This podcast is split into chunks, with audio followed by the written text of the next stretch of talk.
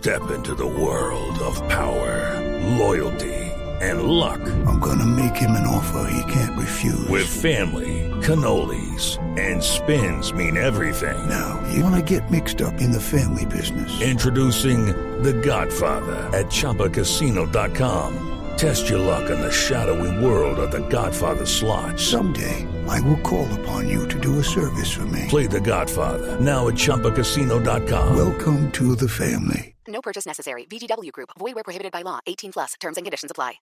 Con la M, con la E, con la L, con la I, la C y la A. América, América, ra, Pero usted de la época de Roque Raúl Alfaro, ¿cierto? Sí. A las 2 de la tarde, 52 minutos. Maestro, ¿cómo le va? Buenas tardes. Un placer tenerlo acá con nosotros en Blog Deportivo para todo el país. Muchas gracias, Javier. Muy buenas tardes. Realmente me empiezan alegrando la tarde con esa música. Es un recuerdo. Ah, ¿te trae buenos recuerdos? Sí, inmensos, agradables. ¿Cuánto tiempo jugó usted en América? Eh, casi tres años. Eh, mitad de 81, 82 y 83. Y después me retiré a River. ¿Quiénes fueron, quiénes fueron los, eh, los compañeros suyos eh, en el último año en América? El último año, Falcioni, Sí. Valencia, Espinosa, eh, Penagos, eh, Jorge Porras, eh, Juan Caicedo, eh, Gerardo González Aquino, yo, Juan Manuel Bataglia, Jorge Penagos, Víctor Lugo, ¿Qué tal el Daniel combo, ah? Teglia Qué banda. ¿Y el técnico era el doctor Gabriel Ochoa Uribe? y, y la figura descollante del gran Willy. Del, ah, Will, usted le tocó con, Sí. con Willington Ortiz, Sí, claro, hoy, sí, señor. Casualmente hoy en la mañana me vi Sí. porque, mm, a ver, no me voy a jactar de, todo lo que digo en relación a él. Es tremendo. Para mí aparecerán jugadores eh, buenos, muy buenos, pero ninguno igualará a Willy. Eh, lo sentí incómodo cuando lo tenía jugando para el Cali. Me dio placer cuando lo tuvimos jugando para el América. Lo enfrentó y lo, Es lo claro, compartió sí, y lo en- disfrutó en el entonces. 82 era jugador del Deportivo Cali. Claro, él llega después de eso. Después de eso viene con nosotros. Bueno, tremendo, tremendo. Campeón dos veces con América. El, el equipo, este- esto, esto para Lo bueno recordarle de a los catanos de ese momento. es que ya se le está pareciendo la voz a la mía. Ah, Eh, de verdad que, eh, vamos No, pero- muy bien. Pero, no, de verdad pero que... José, eh, ¿sí, sí encuentra tonalidad parecida a la suya? Sí, claro, yo pienso que en 10 años estamos hablando igual. eh,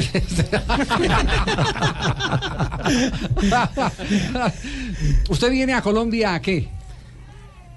Aparte de un repasar, un po- un aparte poco de repasar a- esos un- grandes un poco a momentos. repetir lo que hice cuando vine como jugador. Sí. Eh, si es la expresión, eh, a ver, eh, pedante, a triunfar. A triunfar. Y, eh, y eso fue lo que vine a hacer en América. En América a mí me dio la posibilidad de ser campeón por primera vez en el fútbol. Pero cuando usted dice viene, viene a triunfar es... eh, Vino a- vengo a triunfar en lo que pretendo hacer. ¿Qué- Hoy, hoy vengo a hacer una carrera sí. en la cual vamos a poner un seminario en relación a todo lo que uno ha aprendido como jugador y ha aprendido como entrenador de la escuela donde yo nací. Mi escuela siempre fue la de Newell's Old Boys. Ahí me crié y ahí crecimos eh, bajo la, la atenta vista y mirada de Jorge Bernardo Grifa como jugador y como entrenador. El maestro Grifa. Entonces todo eso, Grifa expuesto en el, en el país nuestro y después de- del jugador lo expuesto afuera, eh, con, con mucha categoría. Eh, han salido tremendos jugadores y tremendos entrenadores y siempre bajo la atenta mirada de Jorge Grifa. Bueno, eh, es cierto que usted eh, viene con un discurso desde hace mucho rato de que el fundamento eh, en la formación de los, de los jugadores de divisiones inferiores tiene que ser a partir del fútbol de ataque, es decir, cambiar ese chip que últimamente se ha tenido, que inclusive nos retrasó tanto en, en América, en algunas sociedades, incluida la colombiana, que a los peladitos de 12, 13, 14 años les metían más táctica que técnica. En el año 74 yo llegué a Newell's Old Boys. Lo primero que Grifa nos dijo, no negocio el juego, es lo único que quiero. Entonces desde ese momento uno entra a entender qué es Newell, qué es la escuela, a qué se prepara. Siempre se preparó a jugar y siempre la idea fue 4-3-1-2, desde, desde siempre en divisiones inferiores, siempre pensando en ese armador futbolístico que hoy no existe, ese volante de creación que no existe. 10, el enganche, siempre el Newell's Raúl Alfaro, siempre fue el la prioridad. Carlos Valderrama. Exactamente. Sí. Eh, siempre fue la prioridad. ¿Fueron Tener- los técnicos entonces los que acabaron con ese jugador? Yo creo que a veces la necesidad muchas veces de no querer perder. Ajá. Es como que jugamos más a defendernos para, para mantener más, más tiempo en nuestro trabajo, porque Aten- eso ocurre. Atendemos más el estómago Eh, entonces. pero es que muchas veces pasa eso. Hoy la, la urgencia de conseguir resultados inmediatos nos lleva a, mm, a- muchas veces a, a formar equipos completamente defensivos, Sí. que jugamos al error del contrario. Entonces la postura nuestra siempre fue al revés. Nosotros Newell siempre se trabajó de mitad hacia adelante, siempre buscando, intentando lo más difícil, que es construir. Entonces, sobre eso siempre nos hemos manejado, sobre eso hemos- siempre hemos aprendido a entrenar y a jugar sin pelota, que es una de las cosas más importantes que hoy existen. Van a decir cómo a jugar sin pelota. Si yo no la tengo a la pelota, mi Sí. compañero la tengo a la, pelo- la pelota, pero yo soy, soy el que debo ser inteligente para jugar. Entonces, sobre eso también siempre fue lo que recayó Eterna, de Grifa hacia nosotros. eterna discusión porque hay algunos, eh, eh, inclusive dentro del fútbol, que lo jugaron y lo dirigieron que dicen, ¿cómo que van a jugar sin pelota? Sin pelota también se juega. La inteligencia si usted, de juego. Si usted se Claro, desmarca, claro. si usted se mete entre líneas, Se mete si, usted marca, juego. si usted marca una diagonal, invita a que le metan la pelota al espacio. Eso se juega sin pelota. Claro, eso, eso se ve en, todo, en, todo, en toda parte se ve eso, inclusive Sí. en el ciclismo, vea, Lance Armstrong juega sin pelota. Lance Armstrong. No, pero, No, es que él hizo trampa sin juega sin pelota. es No, ¿Usted increíble. quiere referir a que el hombre fue operado de un testículo por eh, No, todo el mundo cáncer? sabe, todo el mundo Por el cáncer. Ah, ya. que juega con, ah, ya, ya, con pelota. Bueno, Roque Raúl Alfaro nos va a acompañar en el programa. Invitamos a los hinchas de América de Cali que nos vayan a escribir. Y es que ya empezaron a escribir. Ya empezaron a escribir, ¿qué dicen? En arroba deportivo blue, mándenle por favor saludos a esta leyenda de la América de Cali, campeón en 1982 con el equipo, parte de la nómina que también fue campeona en el 83. Eh, incluso le escriben desde Chile nuestros oyentes porque nos escuchan en blueradio.com, eh, porque usted también dejó buena señal, acá nos dicen en O'Higgins. Por favor, mensajes para Roque, acá le vamos a transmitir sus preguntas. ¿Sabe, María, cómo está de pis por Roque Raúl? Sí. Eh, lempo de hombre. En, en la época, en, ¿Eh? en la época en que él jugaba en América usted iba a, la- Ah, yo no me a perdí esos tribuna, partidos. Yo, iba, yo lo veía por a televisión. los duelos nacional eh, Está América de Cali. Sí. Mm, ¿Qué, ¿Qué va a hacer hoy? No, no. Piernas cortas del. Perdón, doña Tola. Los hinchas de América están nostálgicos. David Palencia dice, gran, grande Roque, jugadores así como él es lo que necesita la mechita. Saludos desde Tunja. Eh, Julián, evidentemente es mucho más joven. Vivimos de la historia porque el presente no se puede como me hubiera gustado estar en ese tiempo en el que jugaba Roque. Eh, la familia Romero, porque así es el arroba, pregunta que si viene a dirigir al América, por favor. No. De frente, no, no viene a dirigir el América. Eh, Gus García Ores dice No que es un jugadorazo, que hay que saludarlo, que él es de Palmira. Nos están escribiendo mucho desde el Valle del Cauca, pero desde todas partes del país en donde América tiene mucha, mucha gente. Y hay una pregunta interesante de arroba avansoft. Entre Wellington y Falcao, ¿quién considere que mete o metía más miedo en las defensas? Wellington. Bueno, y yo recuerdo esa época cuando jugamos juntos. ¿Por qué Willington? Tenía más desborde y más gol. Falcao. No, eh, eh, Falcao puede tener más gol, pero Wellington desbarata. No, es que, eh, a ver, primero, si lo miramos físicamente completamente distinto. Sí, Pero era totalmente. mucho más complicado marcar a Willington que marcar a Falcao. Eh, muy mañoso Willington. Ese codo arriba. Con- oh, arriba, abajo, donde venga. Eh, por eso digo, era una cosa verlo a Willington, sufrirlo como, como rival y tenerlo para uno. Eh, era una solución ahí, dice, problemas se la damos a Tevez, nosotros problemas se la damos a Willy. Solucionaba todo. O, a ver, por eso puedo hablar con conocimiento de causa de alguien que compartí, que conviví. Sí. Falcao fue otra historia, eh, muy, muy poco, muy reciente, muy niño cuando lo- lo- llegó a River. Después fue ¿Usted creciendo. manejaba la quinta en, reserva, La reserva, Ahí La hablaban de. Cabenagui. Cabenagui en ese momento era, un jugador de reserva junto a Alessandro, de Michelis, lo mismo. Todos esos chicos que hoy ya son historia y, y muy presentes en el fútbol nuestro fueron jugadores que estuvieron bajo mi, mi conducción en, en la reserva de River Plate. Sí, eh, el presidente Falcao, ¿cómo lo ve, Roque? Siempre pensamos que por ahí un jugador a una edad eh, a veces cuesta recuperarse.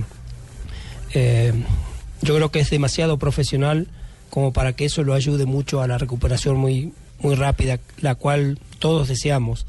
Eh, vimos un Falcao eh, no 100% en el Mundial, que realmente... Copa América. Eh, perdón, en la Copa América, que eso realmente lo, lo sufrió Colombia y también lo sufrió él, porque seguramente que venía con muchísimas más ilusiones. Pero bueno, creo que también tuvo muy poco tiempo para poder entrar a, esta instancia, eh, ponerse a la altura, eh, físicamente, futbolísticamente, reencontrarse con su compañero. Eh, todo lo que mostró hace dos o tres años atrás, eh, vimos que lo puede hacer. Entonces yo creo que por ahí va a querer intentar volver a aquel, aquel pasado. Mucha fuerza, mucho poder tiene de poder superarse y creo que eso es importante y como dije, mucho profesionalismo. Creo que es un ejemplo a seguir en lo que uno pretende ser jugador de fútbol si lo miramos a Falcao. Hola. Roque, De verdad que yo cuando, eh, cuando conocí a Roque, eh, de verdad que yo, yo estaba muy jovencito y cuando lo vi le dije, Hola, soy Falcao, el verdadero campeón. Nos vamos a mensajes comerciales, 3 de la tarde, 6 minutos. Estamos en Blog Deportivo compartiendo con Roque Raúl Alfaro, campeón intercontinental de clubes con River eh, Plate. Sí, y además, además eh, eh, ídolo de la hinchada de América de Cali en el fútbol colombiano. En arroba deportivo blue, qué montón de saludos, Bueno, Roque. eh, Viene el gringo Horacio con Cali, está listo. Va a cobrar, cobra el balón por elevación cayendo a tierra. Entra buscando a todo el mundo, fallan todos, queda la pelota para. Cinco minutos, ya cinco minutos de la primera parte. Está metiéndose el tigre derecho por la izquierda, se entró, el balón cae. Hay rechazo de Juan Caicedo. Esa es la voz de Rafael Enrique Araujo Gámez. ¿ah? La recuerda. Bueno, presente, ¿cierto? muy Sí. presente, inolvidables, eh, recuerdos muy gratos de un momento muy bueno de América también. Sí, eh, ¿Usted mira con nostalgia lo que pasa ahora con América? Y sí, yo creo que uno forma parte de una historia y cuando las cosas en el equipo en donde uno fue útil en un momento nos tuvieron en cuenta, nos entristece ver esto, ver una realidad en la cual hasta se torna de- demasiado difícil ver una, una posibilidad de, de ascenso inmediata, inmediatamente del América. Distin- distinto a otro dolor que usted debió haber sufrido, que fue el descenso de River, También. pero River volvió rápido. Sí, pero vol- volvió rápido y creo que a veces hasta uno piensa que hay momentos que esas cosas nunca van a quedar bien, pero sirven. Le sirvió Independiente. Mm, a ver, nunca se va a borrar esa mancha en River, eh, porque aparte, fíjese que el presidente de ese, de ese River era Daniel Pasarela. El entrenador de River de ese River era el negro JJ López. O sea, jugadores que fueron historia en River. Que, Y en la selección y en argentina. la selección argentina y que le haya pasado eso, pero bueno, no hay mal que por bien no venga, se dice, y esta llegada de Donofrio le dio la posibilidad de una cara completamente distinta a River, de una credibilidad de la gente, de un entorno sobre jugadores que han sido eh, bandera y estandarte para River, el caso del Beto Alonso, Francescoli, Amadeo Carrizo, el Pato Filiol, que están muy cerca de, Tanta de- historia, y si no muchísima atrás, historia. Y sí, eso, eso formar nene Sarnari, Ah, el el nene, el ¿ya indio visitó al Solari. nene aquí o no? Me han hablado y me puse muy feliz porque Sí, en realidad sí. Su compañero de él, el indio Solari, fue Sí. quien me puso a mí como titular en Newell y no, no me no, no salí más de ahí, ¿no? Ahí tiene. ah. Sí, diga, don Angelino. Eh, sí, señora, un saludo a los niños y las niñas nuevamente, la gente de la parte urbana No. y el sector rural. Acuérdate Sí. que nosotros somos apolíticos. En este programa no le ruego que se eh, refiera única y exclusivamente a temas futbolísticos. Políticos que nos ayuden, los vamos metiendo. A políticos que nos ayudan, vamos metiendo. Sí, muchas gracias, don Javier. Eh, quiero decir que si el América vuelve a subir a la A, me dejo crecer la barba. Otra vez. No. Sí, señor. Ay, ay, ay. Pero lo cierto es que los hinchas del América nos escriben con nostalgia arroba deportivo blue. Luis González, gran abrazo a Roque Raúl Alfaro, un histórico de mi América. Ay, si se le quiere yo le doy el abrazo. Ay, mi señora. ¿Está tragado usted Sí. todavía? Ah, Se le eriza a uno la piel al escuchar la nómina de esa época. Felipe Lozano dice, no lo vi jugar, pero es de los que edificaron la grandeza del rojo. Un saludo. ¿Le gustaría volver de alguna manera a ayudar? Pregunta Felipe. Sí. Si quiere que me extienda, me extiendo. ¿Le gustaría dirigir Tan- la- tan- tan- Maestro, ¿le tan- gustaría- tan- le gustaría tan dirigir a la definido. América? Sí, Tan definido, porque son A ver, uno nunca debe olvidar eh, aquellos que le fueron muy útiles en la vida. Y yo creo que hoy en la América está necesitando de, de por ahí aquellos jugadores o entrenadores que, que por ahí tuvieron un pasado y hoy tienen un presente en experiencia como para poder colaborar y ayudar. Creo que muchas cosas se construyen de afuera y si nos dejan entrar hay posibilidades que eso mejore. Roque, hay preguntas Roque. de todo tipo, eh, qué pena Fabio, pero uno de nuestros seguidores pregunta que cuál de sus compañeros en el América de Cali en esa época era el más parrandero y el más vago. Ah, complicada la muy- No, compli- brava. co- co- complicada la- Tranquilo, Roque, responde como que era pues. Ah, responde. Tiene, Eh, tiene- usted sí puede dar esa. ¿Puedo contestar? Sí, Eh, Entonces Sí, claro. empie- empiezo a nombrar. No me van a alcanzar los dedos. ¿eh? No me van a alcanzar los dedos. Contá, Roque, contá que es que a mí siempre me, me dijeron que yo era chupador, mujeriego. Eh, porque me dijeron que a, a- a- a- a mí me contaron que a vos te vieron con Willington. A mí me dijeron con Wellington. Con Willington Ortiz. Sería parrandeando. Eh, no sé, el, el- el- el vie- viejo Willy de los, de- el viejo Willy de los mejores gambeteadores que hubo. Ya, ya viene. Ah, sabe que yo recién estaba hablando con un hincha de Platense, equipo que juega en la tercera categoría del fútbol argentino, pero un grande de primera división de muchos años. y fue la última experiencia como entrenador de Alfaro. Y, y no es verso lo de Alfaro, ¿eh? Eh, eh, sacándole la sección a, a- a Rafa Sanabria, me decían, nunca vimos jugar en los últimos 10 años tan bien a Platense como en la primera media hora de Alfaro en la primera fecha del campeonato. Me dijeron que eh, siempre está pugnando y pidiéndole a los jugadores que nada de pelotazos, de jugar bien la pelota, de respetar el balón y de eh, dar buenos espectáculos. Bueno, es, verdad, es- es agrade- un- agradezco. una magnífica carta de presentación, Roque. agradezco el comentario porque en realidad fue así. eh, fue la primera vez en tanto tiempo en un equipo que siempre está acostumbrado a rezongar que perdimos el partido y salimos aplaudidos. Fue Mm. la primera, después de Eso muchísimos me decían. años. Es Sí. increíble, ¿no? Que, Eso me que- decían. Que muchas veces se logre esto, pero bueno, fue la consecuencia de, del juego en el que uno habla. Nosotros una semana antes habíamos jugado un partido amistoso previo a iniciar el torneo contra Banfield, de primera división, que aún dirigía Almeida, y la habíamos ganado 2 a 0 en la cancha de ellos, y realmente jugando muy bien, o sea, había muchas cosas que por ahí habíamos entendido, y muchas veces no por la necesidad del- de tanto el tiempo de trabajo porque había sido muy escaso, sino por ahí la, la simpleza de la manera como uno habla y del entendimiento que pueda tener el jugador y la capacidad que pueda tener. Eso nos ayudó muchísimo. Realmente fue, a ver, un tiempito muy lindo en Platense. Eh, lástima que fue muy corto. Sí. Eh, estamos con Este de Raúl Alfaro. me decía ¿sí? justamente, Javi. Sí. Este hincha platense justamente me decía, eh, perdimos el partido y el equipo se fue aplaudido como hacía por lo menos 20 años que no se iba aplaudido de la cancha de Platense, porque usted. Platense le ha tocado sufrir un par de descensos en los últimos años. Sí, vea usted. Más hinchas eh, le siguen escribiendo a Roque Raúl Alfaro. Le siguen mandando abrazos, le siguen pidiendo que vuelva a salvar a la mechita. Muchos preguntan que cuál va a ser el secreto, ya que usted también fue eh, eh, parte de River Plate. ¿Cuál es el secreto para que el equipo, un equipo grande, vuelva a ser grande? A ver, tienen que ir muchas cosas acompañadas. Primero, gastar bien y no malgastar. Eh, no llenarnos de jugadores. Apuntar a lo que mucho tiempo fue importante en América, divisiones inferiores. Traer jugadores que sirvan como espejo para los chicos que están intentando integrar el plantel de honor.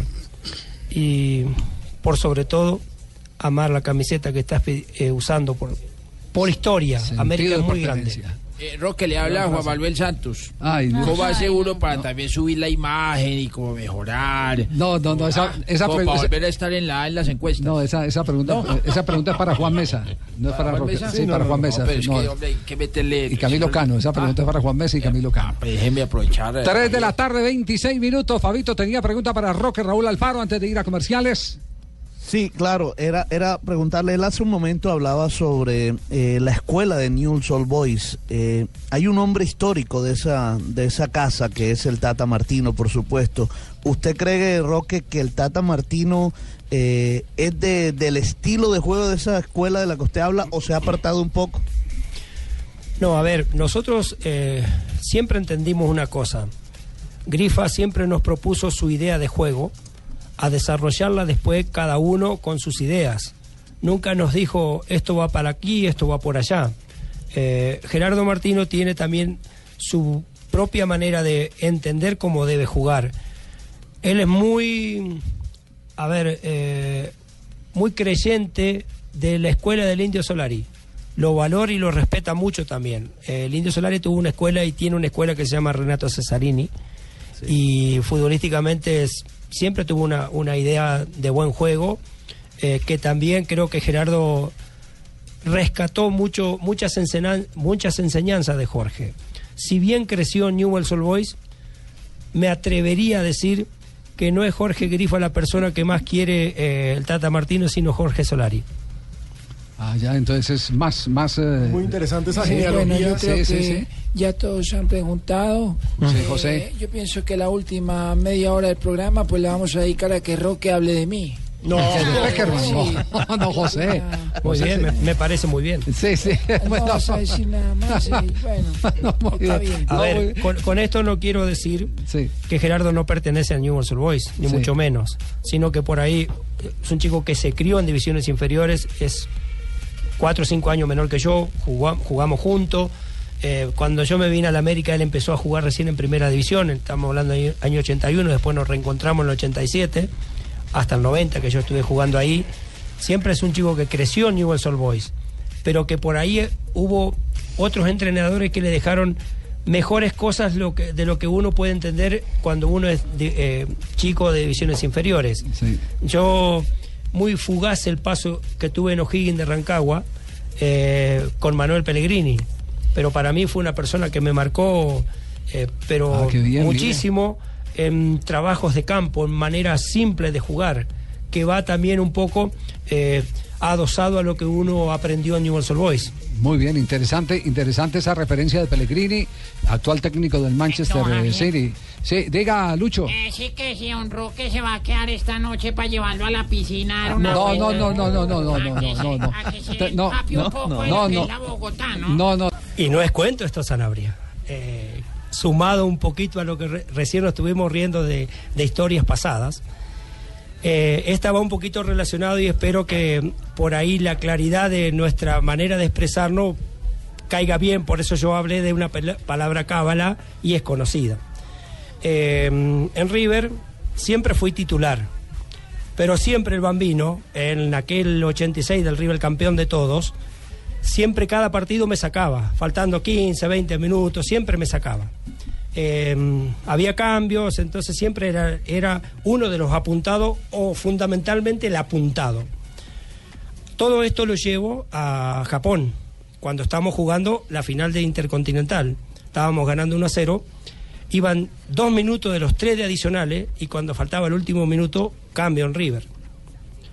Miro, me- se me dio por mirar y vi la número 11 y digo, a mí me saca este.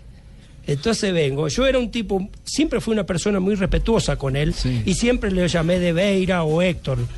Normalmente todos lo llamaban Bambino. Entonces cuando yo llego a- al, eh, salgo, entra el gringo esperandío, llego y lo abrazo y le digo, Bambino, ¿qué pasa, Roque? Me dice, pero falta un minuto, ¿cómo me vas a sacar ahora? Entonces me abrazó y me dijo, es cábala, Roquecito, es cábala.